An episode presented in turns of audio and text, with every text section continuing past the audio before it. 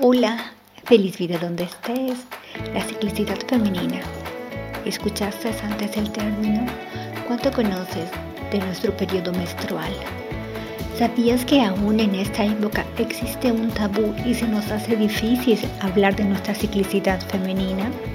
Hoy converso con Loreto Contreras. Loreto nos cuenta por qué sigue siendo un tabú en estos tiempos, pero sobre todo nos cuenta cómo podemos entenderla, aceptarla y sobre todo aprender de la magia y el poder que existe detrás de nuestra ciclicidad. Bienvenida. La menstruación es algo como que muy femenino. Uh, siento que dentro de ella, a pesar de todo lo, el aspecto biológico que existe y, y, que la envuelve, obviamente, siento que hay, hay más, hay mucho más atrás que, que no conocemos, hay mucho más atrás que deberíamos compartir y sobre todo que deberíamos saber. El día de hoy he invitado a, Loreto y muchísimas gracias Loreto por estar aquí. Este, ella conoce mucho del tema y aparte que es artista y yo siempre pienso que las personas que son artistas de hecho que tienen una sensibilidad mucho mayor que los normales como yo. Entonces, muchas gracias por estar aquí, Loreto. Gracias a ti por la invitación y también muy, muy contenta y emocionada de poder compartir un poquito de lo que ha sido mi experiencia con el tema, que también es un tema que me apasiona mucho y ha sido, digamos, como un hilo conductor de mi trabajo. Así que muchas gracias por, por la invitación y por el espacio, Lili. A ti. Lorito, cuéntame, tú que conoces más del tema, eh, ¿realmente sí existe todo un, un poder detrás de la menstruación es una fuerza eh, nuestra y, cómo la podríamos explicar de forma más, más simple para que todos pudieran entendernos. Ajá. Eh, mira, yo pienso que la verdad es que la menstruación el ciclo menstrual realmente es un proceso biológico natural del cuerpo. El asunto es que este proceso biológico culturalmente fue muy eh, silenciado. Y ya necesitemos resignificarla y volver a conocer este, este espacio, ¿no?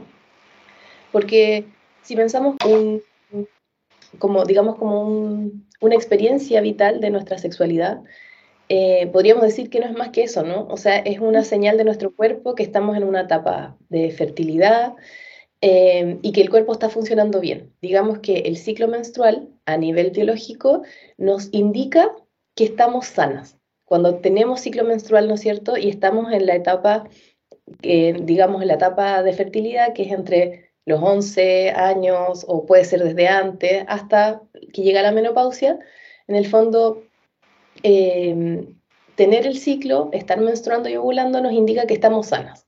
Eso podríamos decir que es como lo primero.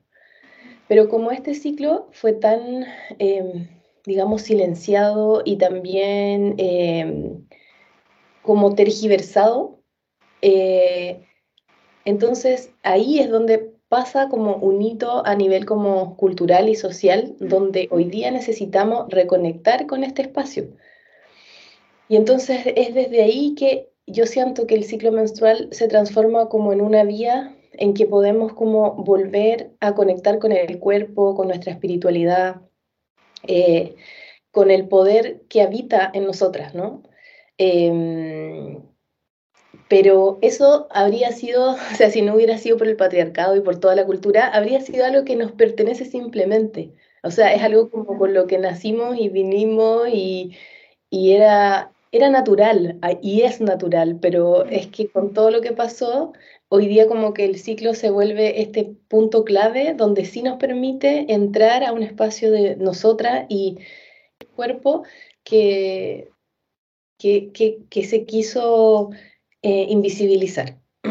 Entonces es desde ahí que yo siento que la conexión con el ciclo menstrual hoy día, en este presente, sí nos conecta con una, eh, digamos, con nosotras mismas finalmente. Y eso es poder, estar conectadas con nuestro cuerpo, con nuestras emociones, em, con lo que sucede dentro, porque el ciclo menstrual, como, como es todo un proceso hormonal, también nos va llevando por diferentes matices eh, de nosotras mismas. eh, características, potenciales, emociones, todos, es como toda una gama, el ciclo menstrual nos abre a toda una gama de estados propios de nosotras que, que debido a este como silenciamiento de, de nuestros procesos naturales no lo conocemos, ¿no? Como no tenemos eh, tanta conexión con todos los matices de nuestras emociones, con todos los estados de nuestro cuerpo, con las diferentes fases que nos van invitando diferentes cosas a lo largo de un ciclo. Entonces, es desde ahí que cuando conectamos con el ciclo menstrual y abrimos esta gama y este abanico diverso, que es como sorprendente para nosotras porque habíamos estado desconectadas, es ahí donde una sí puede reencontrarse con un poder diferente que que no conocíamos, pero no porque no estaba, sino porque no, no, no lo conocíamos. No lo conocíamos. Entonces, eh, por eso siento yo que eso es como lo que hay algo más, ¿no? Si hablamos como del ciclo menstrual, algo más es esa posibilidad. El ciclo menstrual nos ayuda a conectar con espacios de nosotras que culturalmente habían sido silenciados. Sí, y también ha cambiado mucho, ¿no? porque yo recuerdo cuando yo era pequeña, vamos, era de que era un momento en que se tenía que esconder, nadie lo, nadie lo podía saber, ¿no? Pero ahora las generaciones han cambiado, bueno, no todas, pero sí han cambiado, y ya se hace como que mucho más, más abierto el tema. Claro que nos falta muchísima información todavía porque hay cosas que no sabemos. Yo creo que hasta el día de hoy es uno de los pocos temas femeninos que sigue siendo un tabú y a veces por las mismas mujeres. O sea, no nos damos el tiempo de decir, sí, estoy menstruando, no necesito estar sola, ahora no quiero. Al contrario, queremos que, que nadie lo sepa. ¿no? Así es. Claro, lo que pasa es que eh, es muy fuerte cuando culturalmente se instala una, como un mandato, una creencia, ¿no? Entonces es súper, ahora estamos en el proceso de revertir eso y, y liberar ese espacio para poder ser. En el fondo nos estamos conectando con nosotras para poder ser y escuchar nuestras necesidades, poder comunicarlas. Pero es todo un proceso largo porque han sido muchos, muchos años donde eh, esa naturaleza eh, fue mirada en menos, o sea, fue mirada como si fuese, como tú decías, eh, enferma, ¿no?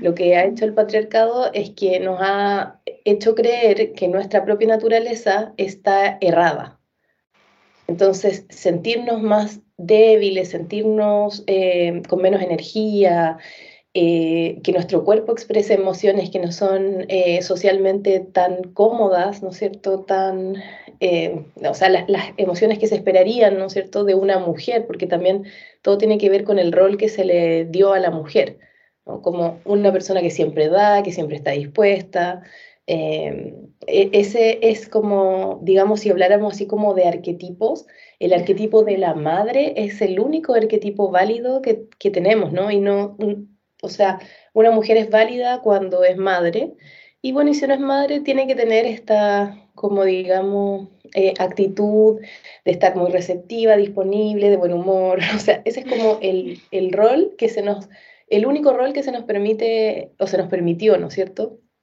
Eh, em, interpretar. Entonces todo lo que estuviera fuese de eso fue, fue, fue, fue puesto en un lugar donde estábamos mal, donde había algo malo en nosotras. Entonces por eso es que es tan difícil cuando una no se ha cuestionado y todo este tema, visibilizar eso. Entonces, claro, por ejemplo, para una, para una niña o para una joven que se siente mal, por ejemplo, cuando está menstruando o siente que tiene rabia o pena, le va a ser muy difícil que pueda expresar ese espacio de ella porque ya sabe que va a ser eh, una molestia para el, para el mundo externo, ¿no? Entonces, por eso que necesitamos también como conversar de esto, abrir estos espacios, decirnos entre nosotras que es válido sentirnos diferente, que es necesario, y de esa forma es que vamos muy lentamente como permitiéndonos ser. Eso es, lo que, eso es lo que, lo importante, ¿no? Como siento que esos son los pasos que estamos intentando dar, el permitirnos ser y conocer esta ciclicidad, abriéndonos a ella para ver cómo, cómo sería ciclar de una forma sana, porque todavía yo siento que el otro día hablaba con, una persona, con una mujer, también del tema de la ciclicidad, todavía somos cuerpos en resistencia, ¿no? Siendo cíclicas. Es como cada vez que, que expresamos nuestra premenstrualidad, nuestra menstrualidad, de cierta manera también estamos en una lucha con el mundo para hacernos ver. O sea, todavía hay algo que está luchando por ocupar un espacio. Todavía no es algo natural. Entonces, que yo siento que el camino es llegar al, al, al, día en que podamos ciclar naturalmente para conocer este ciclo de una forma sana, ¿no? Porque ahora estamos en la lucha, es estamos en una etapa de transición.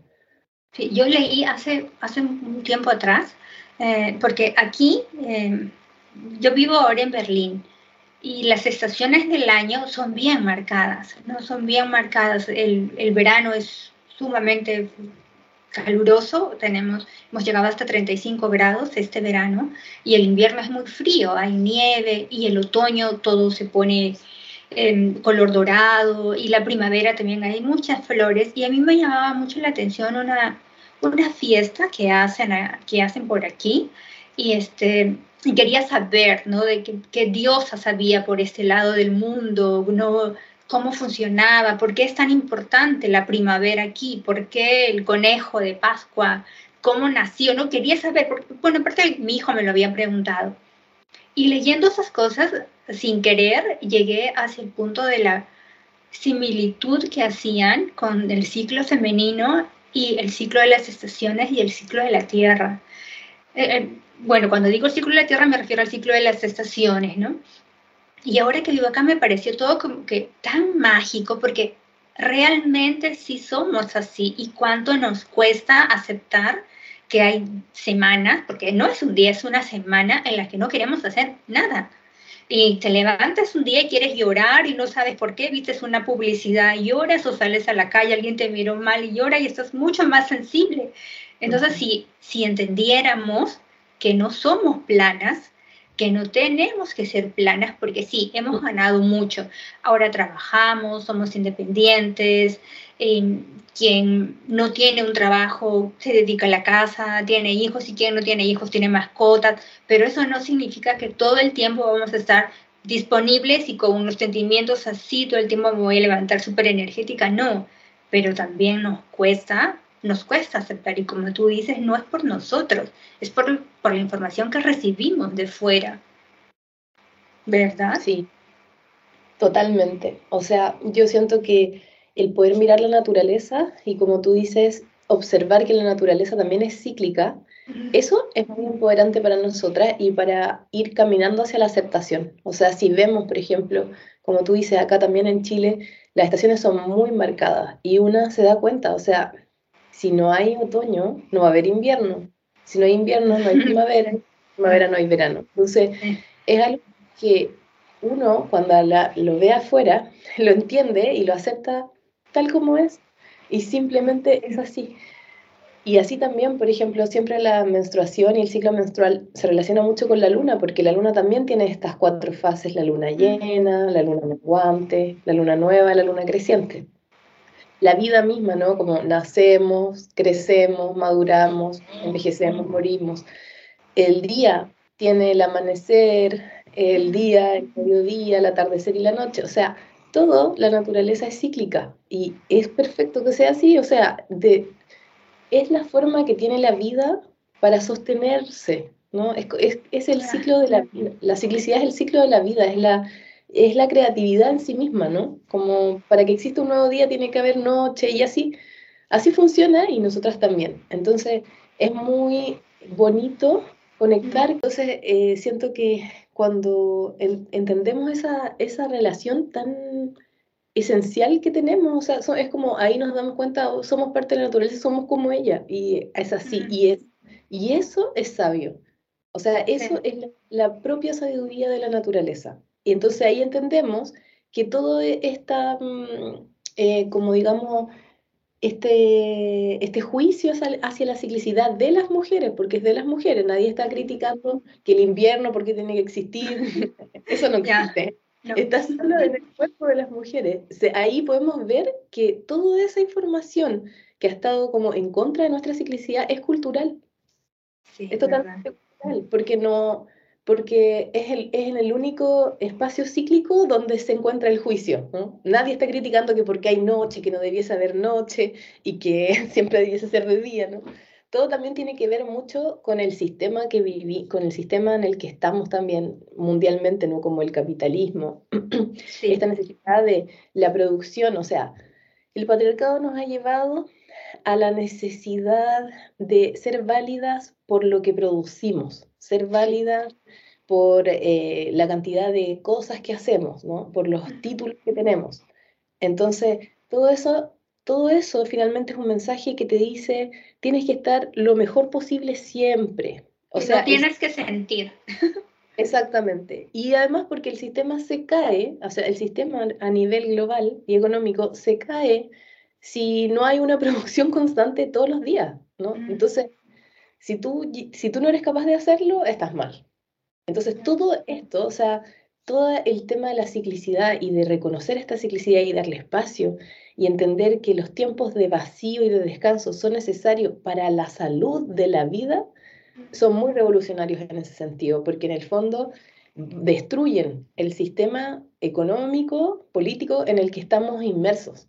Sí, pero también es como, como que una, ¿cómo decirlo? No sé si una, como que un doble desconocimiento, porque si ¿no? este, utilizas la luna para, y los ciclos de la luna, por ejemplo, en el campo. O sea, sabes, o sea, yo creo que cualquier persona que haya trabajado en algún momento en el campo, ya sea desde un ingeniero hasta un campesino, sabe que en determinada etapa de la luna no puede sembrar o que ese tiempo le toca descansar o que tiene que mover la tierra o que tiene que regar. O sea, lo conoce, sea, lo conoce completamente y sin embargo cuando eso, esa información es dirigida hacia nosotros, hacia nosotras las mujeres, a veces eso hasta, hasta peyorativo porque nos dicen que estamos eh, con la luna como si fuera malo, cuando la connotación es todo lo contrario. Es sí, estoy conectada con la luna porque tengo mi tiempo de descanso, porque tengo mi tiempo en el que puedo ser fértil, porque tengo mi tiempo en el que puedo brillar,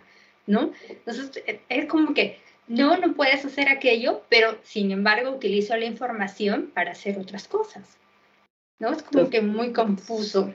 O sea, exactamente, como que en el fondo nuestra sabiduría natural del cuerpo nos habla de salud, el que nosotros tengamos un nos habla de, salud, como tú dices, ¿no? O sea, las personas que saben sembrar en determinada luna o en determinada estación, eso es pura sabiduría, y que finalmente van a hacer que sus cosechas eh, sean mucho más productivas y eficientes.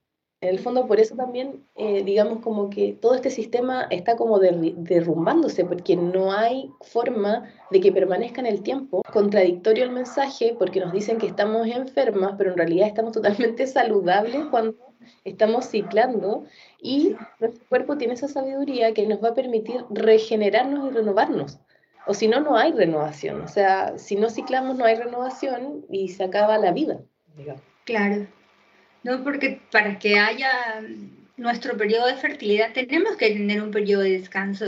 Y el periodo de descanso implica muchas emociones y muchos cambios a nivel, bueno, para que la redundancia, a nivel emocional y a nivel corporal también. Y debería ser respetado como tal. O sea, si nos dicen, tienes que trabajar, tienes que producir, ah, y además queremos que nos ayudes a poblar el mundo, entonces, ¿no? Mínimamente necesitamos unos tiempos de descanso, unos tiempos en los que mi cuerpo se acomode, unos tiempos en los que mis emociones se acomoden también. Sí.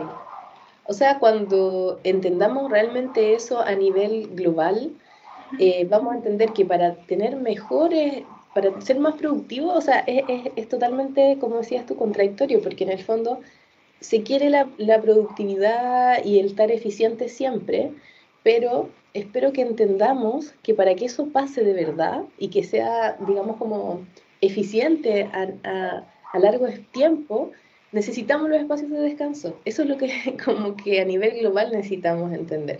Sí, claro, y yo, ah, perdón, yo había leído que eh, los hombres también son cíclicos. Claro es que ellos tienen unos ciclos mucho más largos en el tiempo, ¿no? Cuando están jóvenes, cuando llegan a la a la adolescencia, cuando llegan a la mediana adultez y cuando son adultos, ¿no?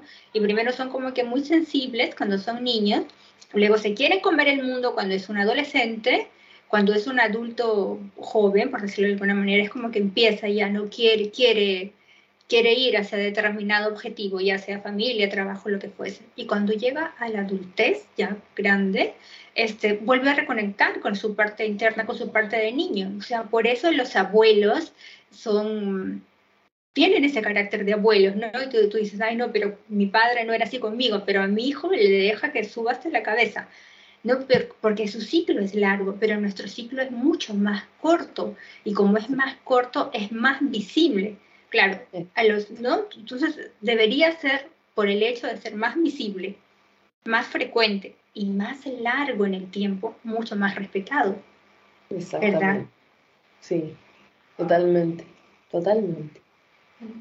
Y, y, Loreto, y ahora, por ejemplo, para las para las, para las niñas o para las mujeres jóvenes que están empezando eh, a menstruar, ¿cómo podríamos acompañarlas o cómo podríamos brindarles información para que ellas entiendan que es, que es un proceso natural, que sí, que hay momentos en los que no vas a poder ponerte un bikini, pero solo es un momento, luego vas a poder usar el bikini nuevamente y luego va a pasar. Entonces, que tienes que controlar tus emociones y que es perfectamente normal. ¿Cómo, ¿Cómo sería y cómo, les, cómo se les puede guiar ¿no? a una hija, a una sobrina o a una amiga? Sí, eh, bueno, yo pienso que ahí también es algo bonito de como del querer abrir el, el espacio y las puertas para las niñas, porque en el fondo eh, nos, nos, da la responsabilidad también a las adultas de aprender. O sea, nosotras no podemos guiar a alguien, a una niña, si nosotras no conocemos no, no vamos a poder hacerlo. Y, y, eso también es muy bonito porque, por ejemplo, a mí me pasa que muchas mamás me contactan a mí porque quieren, no sé, comprar la agenda o saber un poco más del ciclo porque su hija va, va a empezar a menstruar o porque acaba de empezar a menstruar.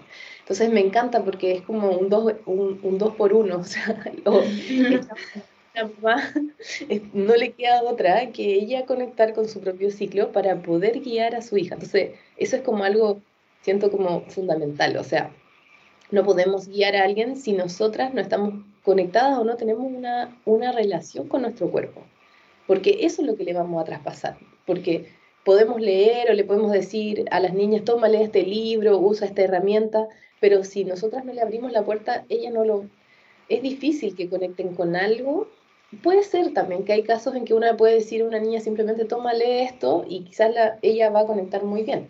Pero digamos que lo más sim, o sea, digamos lo más eh, natural sería que una guía, una tutora, que puede ser la mamá, la tía, la, no sé, quien sea, que le abra ese espacio, que le abra ese camino a las niñas. Entonces, también ahí está como una responsabilidad de las adultas de ir haciendo ese, ese trabajo, ¿no? Como mostrándoles nuestra visión, eh, contándoles nuestra experiencia, por más que también yo, esto es algo muy personal, pero yo siento que tampoco le podemos contar una historia como cuento de hadas a ellas porque no nos van a creer, o sea, tienen que, tenemos que ser realistas y yo creo que, por ejemplo, em, algo muy, eh, digamos, como significativo es contar la propia historia. Eso ya abre mucho, mucho. O sea, contar, por ejemplo, no, antes, antes sí que no se hablaba de menstruación, antes sí que era una vergüenza estar menstruando, o sea, si te manchabas era terrible, y contar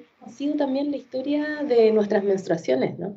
Eso ya es muy poderoso, porque ya le das, le das un contexto y le das también la oportunidad para decirle en el fondo cómo quieres tú que sea tu, tu relación con tu menstruación, ¿no? Abrirles esa puerta. Así ha sido esto es lo que yo he pensado, esto es lo que yo he sentido y cómo te gustaría a ti que fuera esta, esta vida para ti, ¿no? O sea, este, esta etapa en tu vida. Entonces, porque muchas veces, claro, como entregar información y decir el ciclo menstrual es hermoso, que es verdad, ¿no es cierto?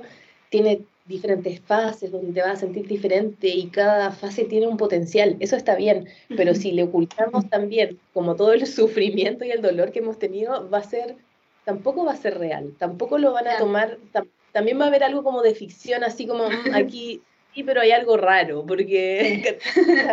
ya, y también para los niños, yo no tengo, yo no tengo niñas, pero, por ejemplo, yo sí, le, ah, bueno, con mi esposa hablo porque, y le digo, no, ahora yo no es que conozca mucho, pero como el tema para a mí me parece fascinante, entonces yo sí leí algo de los arquetipos y desde que conocí a mi esposo hace años atrás ya él sabía, ah, ¿qué es el arquetipo de la, sí, es el de la doncella, sí, es el de la, entonces, y mi hijo me pregunta, ¿no? Porque obviamente ya está grande y porque me ve. Y me dio tanta risa porque me dijo, mami, este, bueno, mi hijo habla mezclado, pero lo voy a traducir. Mi hijo dice, mami, tú tienes sangre porque tú estás funcionando bien, ¿no?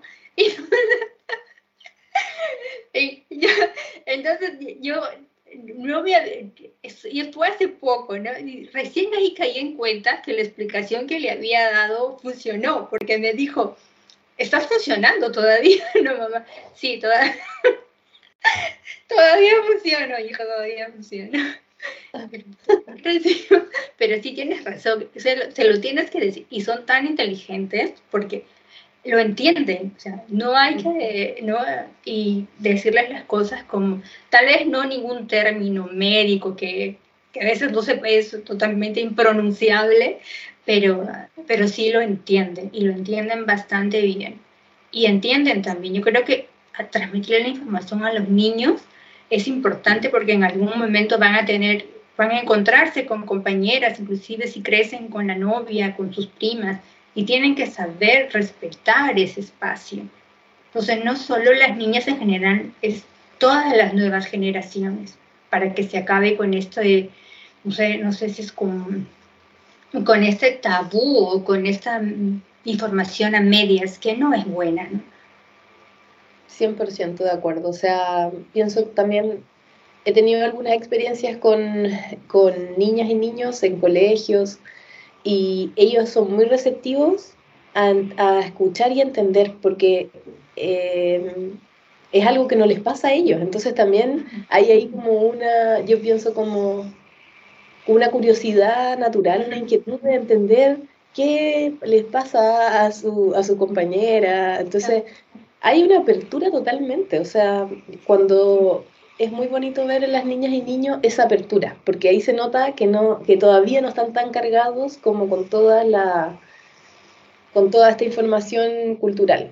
Eso como que va de a poquito, se va mostrando, pero es muy bonito eh, ver como la disposición que tienen ellos a entender las cosas de otra manera, como es muy bonito y, y nos muestra eh, la libertad que traen también las nuevas generaciones, como de entenderlo de otra forma, y de verlo como un tema también muy lúdico, cuando, cuando eh, entran o reciben información, yo me doy cuenta así como, ¡ay, qué, qué entretenido esto! O sea, voy a tener diferentes otras emociones, voy a conocer otros espacios de mí. De esa forma lo reciben las niñas. Entonces, como una oportunidad, ¿no? Como es, como lo que es.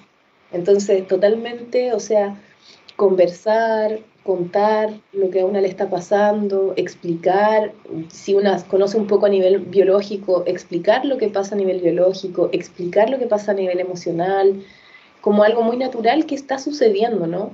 Y, y también, como te decía, dar el espacio de contar un poco la historia de, de, de esta experiencia del cuerpo, que ha sido una experiencia fuerte, ¿no? A, lo largo de la historia también contar esa parte, porque eso también lo hace más interesante de cierta manera, como oye, esto antes era diferente. Ellos también van a empezar a contar lo que aprecian de, las, de, de, la menstruación o de sus amigas que ya están menstruando o de lo que a ella misma les pasa.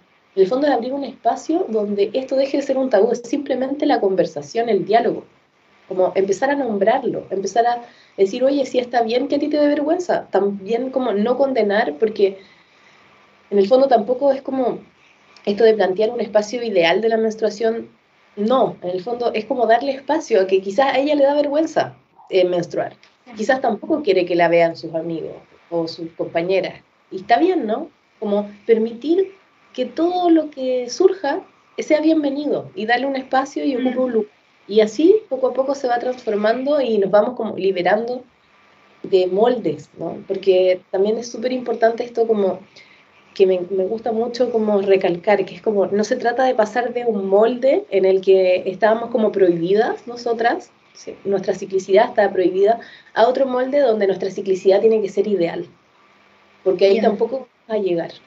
No, o sea, porque no es ideal tampoco. No es real y porque de nuevo se nos pondría como una expectativa.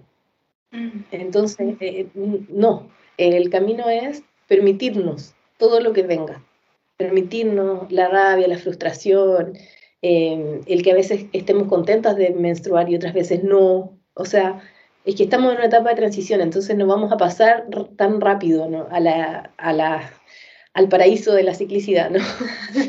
no, entonces tampoco esa es la aspiración. La aspiración es permitirnos sentir y ser lo que nos esté pasando y a veces eso es difícil y doloroso y, un montón, muchas cosas que no son ideales. Sí, sabes que cuando yo estaba, cuando estaba todavía en Perú y tenía mucho, sentía que había mucho temor también por, la, por la menopausia, ¿no? Por el momento en el que, en el que dejes de menstruar. Y todo yo crecí con ese miedo, decía, no, voy a, voy a dejar de ser femenina cuando llegue ese, cuando llegue ese momento. Pero hace como un año vi una, ay, una, una, voy a tratar de explicarlo. Ella eh, hacía una, una similitud de la mujer y ella decía que es el tiempo en el que nos volvemos más, más sabias, que es el momento en el que nos reconectamos con nuestra, con nuestra sabiduría. Y hace una, comenta que había unos estudios donde empezaron a medir la capacidad este, cerebral de las mujeres cuando llegaba ese momento. Y hay una parte del cerebro donde ocurre la misión. Entonces empezaron a medir el, cerebro para ver qué pasaba con la intuición. Eh, para eso llegaron de casualidad allí, ¿ah? o sea, no fue porque fueron directamente a buscar, sino empezaron a escanear el cerebro de las mujeres y se dieron cuenta que en ese tiempo la intuición es como que más, más evidente, o sea, más, eh, más clara. Y ella termina haciendo la conferencia diciendo que es por eso que cuando tu abuela te dice, por ahí no es hijita, y tú, entonces tú tienes que escuchar porque de alguna manera la intuición de ella está mucho más abierta, su percepción es mucho más abierta y que eso llega justamente en esa etapa, no después que ha terminado, que en la etapa de la, de la menopausia. Entonces no deberíamos tenerle miedo porque también es una etapa maravillosa, pero yo sí crecí pensando que era como que la parte más catastrófica de la vida de una mujer porque dejaba de, porque dejaba de ovular. Y aquí aprendí que, que no es así, que también tiene su parte bonita. Ajá. Qué, qué lindo eso, como no sabía que habían hecho estudios y que, y que se había como comprobado que en esa etapa la mujer tiene la intuición mucho más agudizada. y, y claro, o sea, de nuevo también en, en, ese aspecto, de nuevo es el mismo mensaje de parte como de la sociedad o la cultura, que en el fondo la mujer tiene que servir para algo. Entonces cuando ya deja de, de ovular y menstruar ya no sirve porque ya no puede tener hijos. O sea, de nuevo ahí vemos como el rol aceptado de las mujeres es eh, este arquetipo de la madre o la reproducción, cómo somos válidas en, en la medida en que le servimos al sistema de alguna manera. Entonces ahí está súper claro el mensaje, o sea, si no puedes reproducirte, no, no vales, no sirves. Y, y también en el fondo eh, lo que tú dices tiene mucho sentido, porque en el fondo cuando nosotras estamos ciclando, el cuerpo usa mucha energía en el ciclo menstrual, o sea, a través de la menstruación, sí, nosotras conectamos con nosotras, también es un proceso como de profunda conexión con nuestras emociones, pero también es un desgaste físico del cuerpo, o sea, el cuerpo gasta mucha energía en ciclar, en ovular. Entonces, claramente cuando dejamos de hacer ese ciclo, ya nuestro es como si nuestro cuerpo se tuviese energía y espacio para irse a hacer otras cosas, ¿no? Así como mm. puede usar toda esa energía en otra cosa. Y eso eso es súper em, como eh, también sabio y como increíble de que ya la energía esa que estábamos como dando, entregando, ya ahora es, nuestra. Dejamos de como que hay algo ahí que también guarda esa energía para nosotras y quizás por eso también es que tenemos como tanta mayor capacidad de, de conectar con la sabiduría, ¿no? Como porque no estamos ya en una etapa de estar como dando, dando. El ciclo tiene que ver con eso, con el estar como más conectada con el, con el afuera. Hay un ciclo, nos, el cuerpo se abre también. Cambio calla como que se cerrara todo y ya, y siento como que se cierra el circuito de nosotras mismas y podemos, por supuesto, conectar mucho más con nuestra sabiduría. Y también a nivel como si vemos la, la vida en general de, de, cualquier persona, bueno, y en este caso de una mujer, también la menopausia sería otra fase del ciclo. O sea, si viéramos así como tú dijiste que los hombres también son cíclicos como un nivel macro, también lo vemos, podemos ver así en la etapa femenina, ¿no? Sí. o sea, primero, no sé, crecemos, luego estamos en nuestra etapa fértil, luego entramos a la menopausia y luego ya a la vejez. Entonces también podemos ver que en nuestra etapa vital total, en nuestra vida, también hay diferentes fases. Y si miramos la menopausia, podría ser perfectamente como nuestra fase premenstrual, si lo viéramos a nivel del ciclo. Entonces, ahí también vemos hoy, mira, de nuevo, este mismo como arquetipo, este mismo aspecto femenino, de nuevo está, de nuevo lo, lo, lo, lo volvemos a poner en un lugar que no sirve, que está mal, que está erróneo, que ya no tiene sentido, ¿no? Y justamente una etapa de, de conexión con la intuición y con la sabiduría como es la fase premenstrual pero sería nuestra, en este caso, a nivel macro, la menopausia. Y por supuesto que hay mucho miedo en torno al tema, porque por lo mismo que hablamos con, con, respecto al ciclo, ¿no? Porque son mensajes que nos han llegado por años, por años, por años, por generaciones y por generaciones. Y eso de a poco tenemos que irlo como desmontando, al igual como hemos ido desmontando el tema del ciclo y sacar el tabú del ciclo, también nos toca hacer lo mismo con la menopausia. Y probablemente va a ser un, está haciendo un trabajo, me imagino, para las mujeres que ya están habitando esa etapa y también va a ser un trabajo para nosotras cuando lleguemos ahí, que hemos sido mujeres conscientes del ciclo, que hemos intentado resignificarlo, también seguramente va a tener que ser un proceso también de ir de a poco sacándose las capas de lo que, de lo que nos ha entregado la cultura y para conectar realmente con el poder de esa etapa. Es como... Como que el, el mensaje es hablar. ¿no? Creo que uno de los poderes más grandes que tenemos es hablar, es hablarlo, ¿no? No, no va a ser igual para todas, ¿eh? todas no vamos a sentir de repente en algún momento las mismas emociones. Obviamente que sí, tal vez habrá una similitud, pero, pero no va a ser igual. Y como tú dices, lo que uno sienta está bien, está bien. Lo que tú sientas, como tú te sientas, pero lo importante es, es hablarlo, ¿no? Y hablarlo a, entre mujeres y también hablárselos a los hombres, porque también necesitamos un espacio respetado, un espacio amoroso y mínimamente, un, un espacio donde, donde podamos hablar nuestras emociones sin sentir que alguien nos va a juzgar o, o no los va a minimizar, ¿no? Sino con que escuchen está, estará bien. 100%, porque en el fondo lo que necesitamos en este tiempo crucial de transición es justamente eso, acompañarnos en la transición. Porque probablemente cuando lleguemos a la menopausia nos vamos a encontrar con esas, con esas em, creencias, o ya nos encontramos ¿no? con esas creencias donde vamos quizás a sentirnos, aunque ya tengamos, ¿no es cierto?, en nuestra mente que esto no debiese ser así, o sea, yo debiese valorar la menopausia, yo debiese Em, como entender el potencial de esta etapa, igual nos vamos a encontrar con memorias internas que nos van a decir lo contrario. Entonces, por eso es tan importante el acompañarnos y el no juzgarnos. O sea, que cuando yo esté en un círculo, le digo a una amiga, me siento muy mal porque dejé de menstruar, siento que no sirvo para nada, permitir que eso esté ahí y no decirle, no, es que no debiese sentir eso porque la menopausia es maravillosa. O sea, Entonces también es como es, es, complejo porque sabemos eh, hacia dónde vamos, pero el proceso, el camino para llegar a eso necesita ser de mucha compasión y de mucho amor y cariño. Para todo eso que estamos sintiendo y que sabemos como que está mal.